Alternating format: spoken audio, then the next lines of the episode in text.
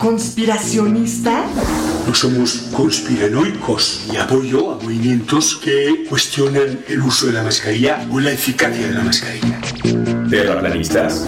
Según una encuesta del Instituto Datafoya, millones de brasileños creen que la Tierra es plana. ¿Recortes en la ciencia? No a los recortes en ciencia y tecnología. ¿Antivacunas? ¿Por qué me voy a vacunar si yo no me he enfermado? Mejor escucha a los que sí saben.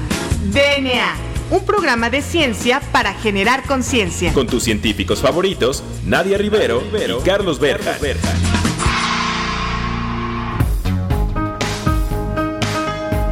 Hola, hola, hola, bienvenidos a DNA, un programa de ciencia para generar conciencia. Yo soy el doctor Carlos Berjan y me acompaña como cada jueves la doctora Nadia Rivero.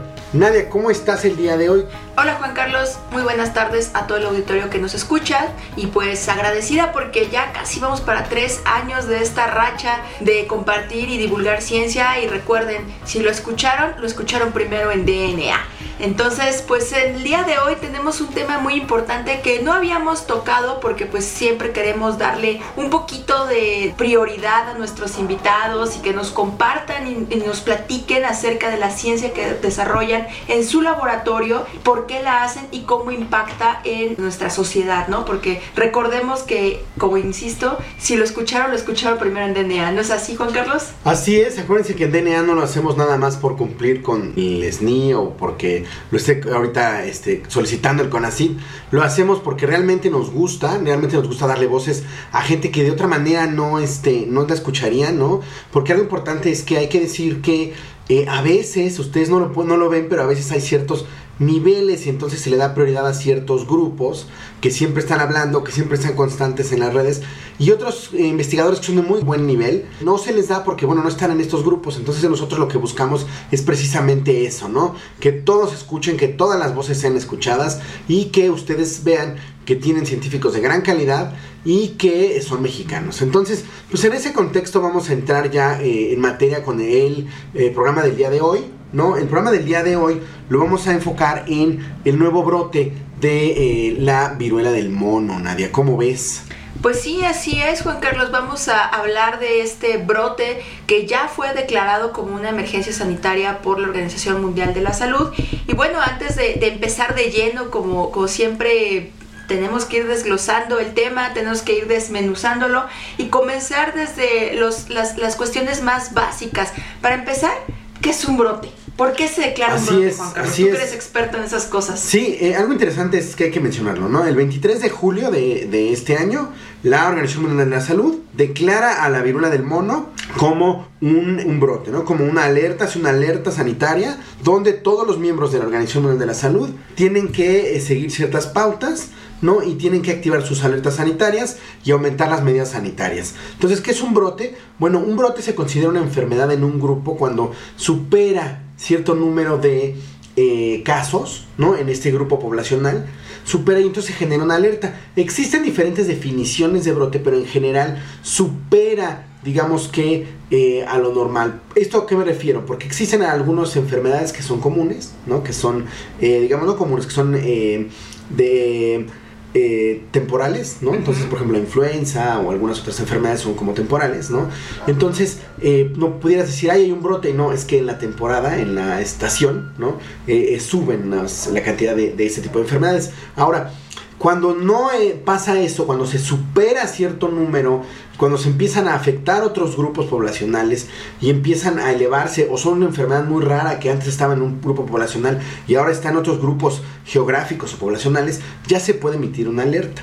Ahora lo que hace la OMS es que junta un grupo de expertos, ven los brotes, ven los, eh, los, casos, ven los reportes y ahí de ahí empiezan a definir si es o no un brote y si es o no de interés para declararla un riesgo sanitario. Y es muy importante aquí mencionar, Juan Carlos, que a partir de la pandemia de COVID-19, pues es muy importante saber comunicar el riesgo en la salud porque eh, pues no puedes decir como ay es que hay ya un nuevo virus como muchos este, medios de comunicación en redes sociales lo hacen de ya salió un nuevo virus y por favor todo el mundo alerta porque después de COVID-19 nos hemos dado cuenta de que estamos muy sensibles y somos muy vulnerables al pánico cada vez que nos hablan de un nuevo virus o que hay un nuevo brote o que hay que tener cuidado porque ya se supo del primer nuevo caso de tal enfermedad en humanos. Entonces, creo que eh, eh, este, este brote que empezó a comenzar de la viruela del mono fue muy bien manejado en esta ocasión, ahora sí, por la Organización Mundial de la Salud, porque se emite una alerta sanitaria nada más, ¿no? O sea, no se está hablando que ya va a ser una pandemia, sino que se están tomando los primeros pasos para poder saber cómo se va a manejar la situación, ¿no es así? Así es, y de hecho, bueno, con el corte de, de hasta el, este, el día de ayer, ¿no? más o menos existen más de 29 mil casos ¿sí? En más de 80 países, ¿no? Eh, y esto se ha requerido entre el 4 y el 9% de hospitalización, ¿no? Que es importante. Y eh, los países que más tienen es España, tiene más de 4.300 casos, probablemente cuando ustedes escuchen este programa haya más, ¿no? En Estados Unidos tienen más de 7000 casos y Estados Unidos sí ya emitió una alerta nacional a nivel nacional, una alerta sanitaria, porque si ya ahora sí ya es considerado un brote de acuerdo a la CDC, acuérdense que Estados Unidos es la CDC, la FDA, los que son encargados tanto de los fármacos como de las este, enfermedades, ¿no? Y en México eh, hay más de 147 casos. Probablemente cuando ustedes escuchen este em, eh, programa van a haber más, ¿no? Van a haber más estados, más reportes en más estados. Y la que se llama la R0, que es como la velocidad con la que se esparce la enfermedad, hagan de cuenta cuando aceleras tu carro, ¿no? Y que vas a ciertos kilometrajes por hora. Vamos a ponerlo más la fácil. R0. Es como estos este, negocios piramidales de yo soy uno y a cuántos más tengo que invitar Claro, para mi negocio. Ándale. Entonces, la R0 se calcula ahorita, al día de, de, de acuérdense que esto es dinámico y va cambiando, de 1.8. Tanto en Estados Unidos como en España, que es donde más casos ha habido de... este, ¿Eso, ¿Eso qué quiere decir? que más o menos entre 1.8 es como, más o menos entre una y dos personas es la velocidad. O sea, que se una persona- Una persona tiene la capacidad de eh, infectar a dos más. Ok, más o ¿no? menos. Sí, entonces, eh, bueno, ¿qué, síntomas eh, puede causar? Me gustaría hablarlo, pero primero me gustaría explicarle a la gente que nos dijeras por qué están saliendo virus, qué, qué, este, qué son los virus y de qué familia viene este virus en particular. Claro que sí, Juan Carlos. Bueno, pues como ya hemos platicado aquí en DNA en programas pasados, pues un virus es un agente infeccioso. No podemos decir que es un organismo porque hay una discusión muy grande acerca de si los virus son organismos vivos o no. Eh, porque solamente digamos que es un saco de proteínas que está envolviendo ácidos nucleicos, que puede ser RNA o DNA y que utiliza la maquinaria de las células del hospedero, es decir, de nosotros humanos o cualquier otro organismo vivo como gatos, perros o roedores, para poder eh, duplicarse, replicarse, mejor dicho, y poder tener más copias de estos saquitos de ácidos nucleicos. Entonces, eso es un virus. No se puede definir si todavía tiene vida, si no tiene vida. Es una controversia muy grande y no vamos a hablar de eso el día de hoy. Pero bueno, a grandes rasgos, así se caracteriza un virus y particularmente el virus del mono pertenece a la familia de los ortopoxvirus y esta este pues es una gran familia en donde que también engloba a el virus de la eh, viruela común y eh, pues lo que es, es muy interesante aquí mencionar es que este virus del mono tiene dos clados es decir que tiene dos divergencias hacia dos, este, digamos, como géneros de esta familia. El primer clado es, eh, se registró en África Central, en el Congo, y el segundo clado se encuentra en África del Oeste. Y es muy importante aquí también destacar que la enfermedad eh, que genera el virus y que se considera como más severa es aquella que desciende del primer clado, es decir, del que se aísla del Congo, Juan Carlos. ¿Cómo ves? Así es, eh, pues es muy interesante cómo los virus, o sea, vamos viendo, es, es normal que vayan surgiendo nuevas enfermedades, ¿no? Cada X tiempo, inclusive por ahí un número eh, que se ha calculado muchas veces y que ha variado, pero cada X tiempo van surgiendo nuevas enfermedades, ¿no? Eh, y en este caso, bueno, pues vemos que está el COVID, ahora vemos que está la, este, la viruela de- del mono, ¿no? Pero eh, vamos a ver más, ¿no? Adelante, no es que sean los únicos. Ahora, los virus, pues sí tienen, como tú bien lo explicas, al ser estas, pues seres tan complejos tienen la capacidad de evadir de muchas maneras al sistema inmune y por eso es que nos eh, causan tantas enfermedades, algunas de ellas muy letales. Así es. Y aquí lo más importante que mencionas es, eh, bueno, van a estar surgiendo nuevas este, enfermedades conforme pues nosotros vayamos existiendo y vayamos poblando el, el, el, mundo. Sin embargo, aquí es muy importante también mencionar que esta no es la primera vez que se tienen brotes de viruela del mono. Lo que aquí sorprende es que la viruela del mono ya salió de su región endémica, es decir, ya salió de África, se estaba conteniendo pues muy bien y que sí había brotes en algunos países de, África,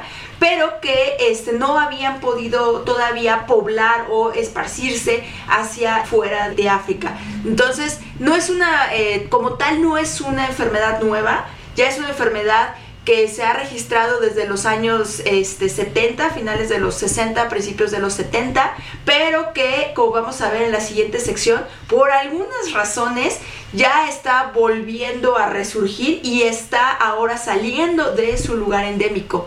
Entonces, de hecho, es una zoonosis uh -huh. que este, principalmente se ha visto con cazadores de roedores o de algunos marsupiales y inclusive de algunos primates, ¿cierto? Así es, así es. Sí, de hecho ya en la siguiente sección vamos a hablar de cómo fue que, se, que, surgieron los primeros brotes en Estados Unidos en el año de 2003, cómo estos brotes han ido migrando a otros países que no son endémicos como Israel, Reino Unido, y que bueno, aquí lo interesante y lo que llama la atención es por qué pudo salir ahora sí en 2021 y 2022 de África y por qué se está esparciendo con esta velocidad de casi dos personas por cada persona que está contagiada. Oye, Nadia, ¿y por qué se llama viruela del mono? Bueno, se llama viruela del mono porque como tú ya mencionaste, pues esta es una enfermedad zoonótica. Recuerden que ya hablamos de enfermedades zoonóticas en DNA, pero si no se acuerdan o si no pueden escuchar nuestro episodio que pueden encontrar en Spotify, pues las zoonosis son virus que se transmiten de animales hacia los humanos y esto es por un contacto cercano que hay entre un animal silvestre y un humano. Entonces se llama viruela del mono porque sus hospederos naturales pues son primates no humanos, es decir, monos. Entonces, en este tráfico de, de, animales exóticos que hay de África hacia otros lugares, pues el virus tuvo contacto también con roedores, con perritos de la pradera, y estos eh, perritos de la pradera, al ser utilizados como mascotas en Estados Unidos, pues han logrado esta, es, que se transmita esta... Sí, claro este virus de los animales hacia los humanos. Entonces aquí también es muy importante hacer un llamado a no tener mascotas, eh, de mascotas Demasiado animales exóticos. Sí, Exacto, claro. confórmese con un gatito o con un perrito para pues no provocar estos problemas. Entonces, ¿qué te parece Juan Carlos si dejamos hasta aquí esta primera sección de DNA? Ya dejamos a nuestro público pues muy entrado y espero que muy picado en qué es la viruela del mono para que en la siguiente sección nos sigan acompañando en este programa que se llama DNA. Ya regresamos.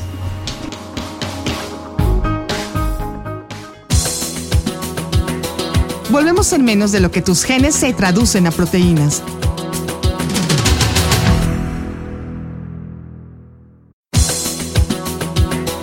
Ya recargamos ATP.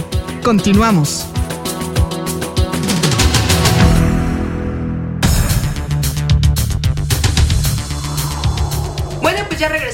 DNA. Recuerden que estamos platicando el día de hoy sobre la viruela del mono. Y bueno, pues aquí para que no se alerten y crean que haya COVID y ahora me va a dar viruela del mono y mañana que sigue ébola. No, no, no. Vamos a poner las cosas en el nivel que le corresponden. Y la mejor manera de evitar el pánico es que conozcan la enfermedad, ¿no? Entonces, en este sentido, pues nos quedamos en la sección pasada hablando de que la viruela del mono no es algo nuevo, es algo que ya ha ocurrido desde finales de los 60 y pues el primer caso de viruela del mono en humanos se registró en la República Democrática del Congo en 1970, en una región donde la viruela ya se había erradicado desde 1968. Esto es muy interesante porque en realidad la viruela normal, la que nosotros conocemos, quizá algunos de nuestros padres fueron vacunados con la vacuna contra viruela Juan Carlos, pues se erradicó según la Organización Mundial de la Salud en 1980. Entonces desde antes había campañas masivas para que se vacunaran las personas y bueno, pues se erradicara la enfermedad. Sin embargo, en el 70 ocurre el primer brote de viruela del mono, a pesar de que se había erradicado en 1968. Y después de este año empezaron a reportarse más y más casos en más de 11 países africanos, como Camerún, Sierra Leona, el Congo, Nigeria, Sudán, entre otros. Sin embargo, hasta este punto, la fatalidad o la severidad de esta enfermedad pues no alcanzaba más allá del 3%.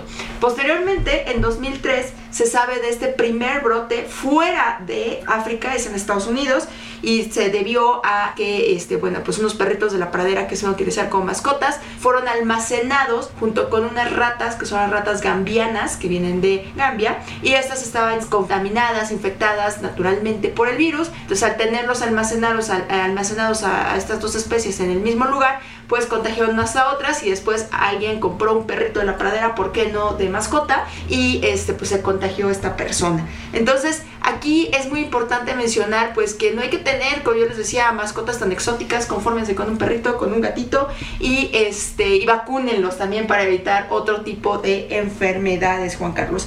Y bueno, pues aquí algo este que, que yo te quería preguntar, Juan Carlos, porque tú eres pues un experto en esta materia y te encanta hablar de eso es acerca de la transmisión ya de humano a humano, cómo es que ocurre y estos brotes que han llamado la atención de la Organización Mundial de la Salud que empezaron a ocurrir en mayo de 2022. Sí, eh, bueno, aquí mira, aquí hay, eh, está todavía en estudio, ¿no? Y esto va como con cierto dinamismo, porque luego es, la gente espera que sea todo rojo o todo este, morado, y la verdad es que en las enfermedades, y ya lo vimos en COVID, va cambiando y va dinamizando esta información, ¿no? Entonces, lo que se sabe hasta ahorita es que el contacto estrecho de humano a humano es el que puede provocar el contagio. ¿A qué me refiero con el contacto estrecho? Bueno, con tocar y estar en mucho contacto con ropa, sábanas o toallas o algún otro, este, elemento parecido de una persona infectada. Sí, pero en contacto estrecho, en contacto estrecho. Luego, estar también en contacto estrecho con ampollas o con costras de personas que estuvieron infectadas. Y en la vía aérea, hablando de la vía aérea, parece que sí se transmite mediante tos y estornudos, pero con gotas muy grandes. ¿sí? Entonces, a diferencia del COVID, que era con cualquier gotícula, acá con gotas muy grandes es con la que hay la transmisión. Y también se ha visto y parece, aquí esto sí es como información, que parece que eh, con algunos fluidos corporales, parte de algunas mucosas, como la mucosa rectal, o eh, algunos otros fluidos, entonces por eso es que la vía sexual es una vía de transmisión. Ahora, hasta la fecha, el 95% de los casos no han sido en hombres, lo cual no significa que sea completamente la enfermedad de hombres y que ya por eso hay que estigmatizarla. Uno de los problemas con el COVID fue que se estigmatizó la enfermedad al principio, que era de un grupo etario en particular, y al final terminamos dándonos cuenta que no, que le contagiaba y cualquiera era susceptible. Entonces, evitemos caer en esa este, misma controversia en esta ocasión. Entonces, bueno, hasta la fecha ha sido eh, principalmente el 95% casos en hombres, en su mayoría homosexuales o bisexuales, pero no significa que sea nada más de ese grupo, ni tampoco significa, y no confundámoslo, con una enfermedad de transmisión sexual. Exacto, exacto. De hecho aquí ese llamado que tú haces, Juan Carlos, me parece pues muy puntual y muy acertado, porque fue lo mismo que pasó con el VIH, que se creía y se estigmatizó y se, y se hizo un tabú alrededor de esta enfermedad de transmisión sexual y que solamente afectaba a un grupo, cuando en realidad nos dimos cuenta que había otras maneras de transmitirlo y que si no se realizaba investigación en el área, pues íbamos a terminar todos contagiados y bueno, pues no se trata de realizar investigación o de estudiar las enfermedades solamente cuando nos atañen a todos. Así es, y aquí eh, algo interesante es que, bueno, la incubación del virus es de entre 6 y 13 días. Ajá, puede llegarse a confundir con eh, algunos síntomas de la sífilis, eso es lo que lo ha vuelto medio difícil, y se cura entre 2 a 4 semanas. Ahora, la siguiente pregunta que seguramente me vas a hacer es, ¿qué síntomas son los que puede llegar a causar? Entonces, bueno, sarpullido, fiebre, dolor muscular, dolor de cabeza, eh, los ganglios linfáticos inflamados, agotamiento y las famosas erupciones estas que son muy parecidas a las de la varicela, pero son gigantes. Entonces, puede llegar a causar encefalitis y neumonía. Ahora, ¿cuál es el problema y qué ha sido nuestro problema hasta la fecha? Bueno, hay gente con comorbilidades, es decir, con obesidad, diabetes, hipertensión y gama de enfermedades crónicas que nos aquejan hoy en día, es letal y la tasa de letalidad incrementa con ese tipo de personas. De hecho, eh, dentro de las personas que han fallecido lamentablemente por esta enfermedad, en su gran mayoría han tenido diferentes comorbilidades. La tasa de mortalidad se estima en África mayor al 10%, y eh, la OMS en el mundo a la fecha la, ha estimado como entre 3 al 6%. Entonces, aunque hay bajos los casos todavía de, mortalidad, no de letalidad, todavía eh, no hemos visto hasta dónde va a llegar el brote. Exacto, y no es para alertarlos o alarmarlos, pero sí para que tengan pues más precaución a la hora de, por ejemplo, agarrar el carrito del súper y tener limpieza, porque de hecho es algo que decían investigadores que han estado estudiando acerca de la viruela del mono, decían que es muy interesante cómo pues se dejó de vacunar contra viruela porque se creía que estaba erradicada desde 1968 y bueno, en México en 1980, y entonces al disminuir la tasa de vacunación de viruela empiezan a surgir otra vez casos de viruela, ahora viruela del mono, en diferentes países. Entonces aquí es un llamado para mantener todavía quizá en algunas regiones eh, la vacunación contra la viruela, porque la, la vacuna de viruela normal se ha visto que tiene una efectividad del 85% para prevenir el contagio contra la viruela del mono. Sin embargo, aquí en México no se encuentra disponible esa vacuna actualmente. Y por otro lado, eh, pues tener todavía estas medidas que adoptamos con el COVID, ya será un hábito de lavado de manos frecuente, traer el gelecito, traer las toallitas este, húmedas con cloro y limpiar pues que el carrito del súper o incluso traer pues cubrebocas en lugares muy concurridos. De hecho, no existe un tratamiento como tal en específico, pero eh, el virus es tan genéticamente similar a los, como tú mencionas, a otros de la viruela, que la vacuna tiene cierta protección. No por completo, pero tiene cierta protección. Y eh, en cuanto a lo que tú mencionas de eh, la, la vía de contagio, principalmente es el contacto estrecho. Después de cuánto tiempo de tener contacto estrecho con un individuo que está infectado con viruela del mono, pues alguien puede comenzar a presentar este, síntomas o cuánto tiempo después empiezan a aparecer estas llagas gigantes que nos comentas. Sí, entre 6 a 13 días es lo que se más o menos se, se calcula y eh, empieza con el sarpullido, con la fiebre, el dolor de cabeza y entonces ahí después de ahí empiezan a ver las erupciones. Eh, son muy dolorosas, muy dolorosas. De hecho, varios pacientes en España reportan y varios médicos reportan también en informes clínicos que en algunas veces tienen que hospitalizar por el grado de dolor que provoca el, la ámpula. Y bueno, tú que eres nuestro farmacólogo de confianza, nuestro químico favorito aquí en DNA, ¿qué tratamientos hay? ¿Hay cura? ¿Qué se sabe hasta el día de hoy contra viruela del mono? Mira, hay dos tratamientos que se están ahorita proponiendo. Principalmente es brincidofovir, que tiene nombres extraños, ¿no? Y el tecovirimat, ¿no? Esas son moléculas de síntesis, son moléculas que se sugieren ya por vía oral ¿no? Ya se han estudiado, no, no es como en el caso de COVID que nos agarró así por sorpresa, pero en este caso tenemos ya estos fármacos, ¿no? Ya se han hecho algunos estudios, están todavía bajo fase experimental, pero ya existen. Eh, el tecovirimat es el más activo, sobre todo en animales tratados por 14 días, aumenta hasta un 80% la supervivencia, pero eh, se sugiere que en humanos 200 miligramos por vía oral es bastante efectivo y la FDA ya está en ese sentido, pues impulsando ese fármaco para que eh, ya se pueda utilizar pronto y sobre todo la vacuna. Aquí la vacuna es la que, la que puede llegar como a salvar.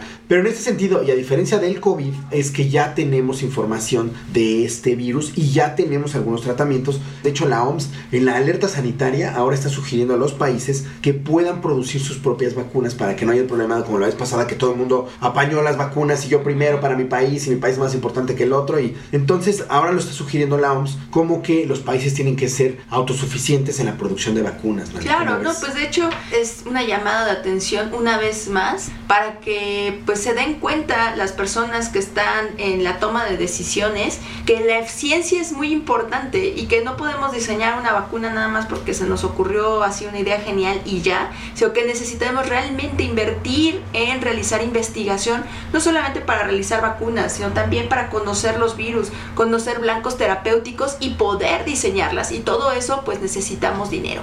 Entonces, pues una vez más aquí podemos ver lo importante que es hablar de ciencia como lo hacemos en DNA y compartir con ustedes la sociedad, nuestro público, nuestro auditorio que os escucha religiosamente todos los jueves a las 4 de la tarde acerca de temas científicos para que ustedes también exijan a estas personas que están pues en el poder tomando las decisiones que es necesario invertir en la ciencia y apoyar a los científicos. De hecho, visiten la página de Gobierno de México, eh, tienen un blog que se llama Hablemos de salud. Y justo ahí está muy actualizado y van este, resolviendo dudas con temas de actualidad en salud. Y ahorita dudas acerca de la viruela del mono, cómo pueden prevenir el contagio y cuáles son los síntomas para que puedan acudir al médico oportunamente.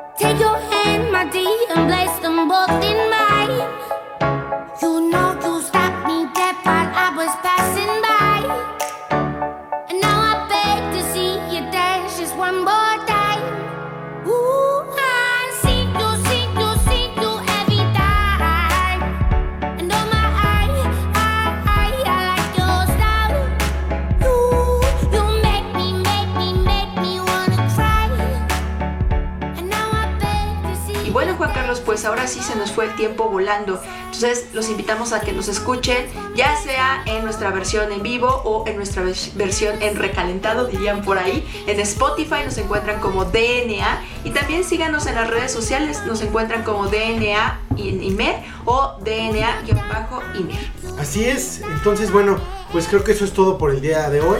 Bueno, pues a todo el auditorio que nos escucha, muchísimas gracias. También agradecemos a nuestra productora Claudia Flores y a la gerente de la estación Ciudadana 660, Claudia Ortigosa, por mantenernos al aire. Bueno, pues esto es todo por el día de hoy. Yo soy la doctora Nadia Rivero. Yo soy el doctor Carlos Berjan. Y esto fue DNA. Hasta la próxima.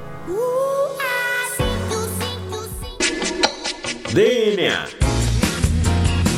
La materia no se crea ni se destruye, solo se transforma. Nos vemos en el próximo programa de DNA. Un programa para generar conciencia.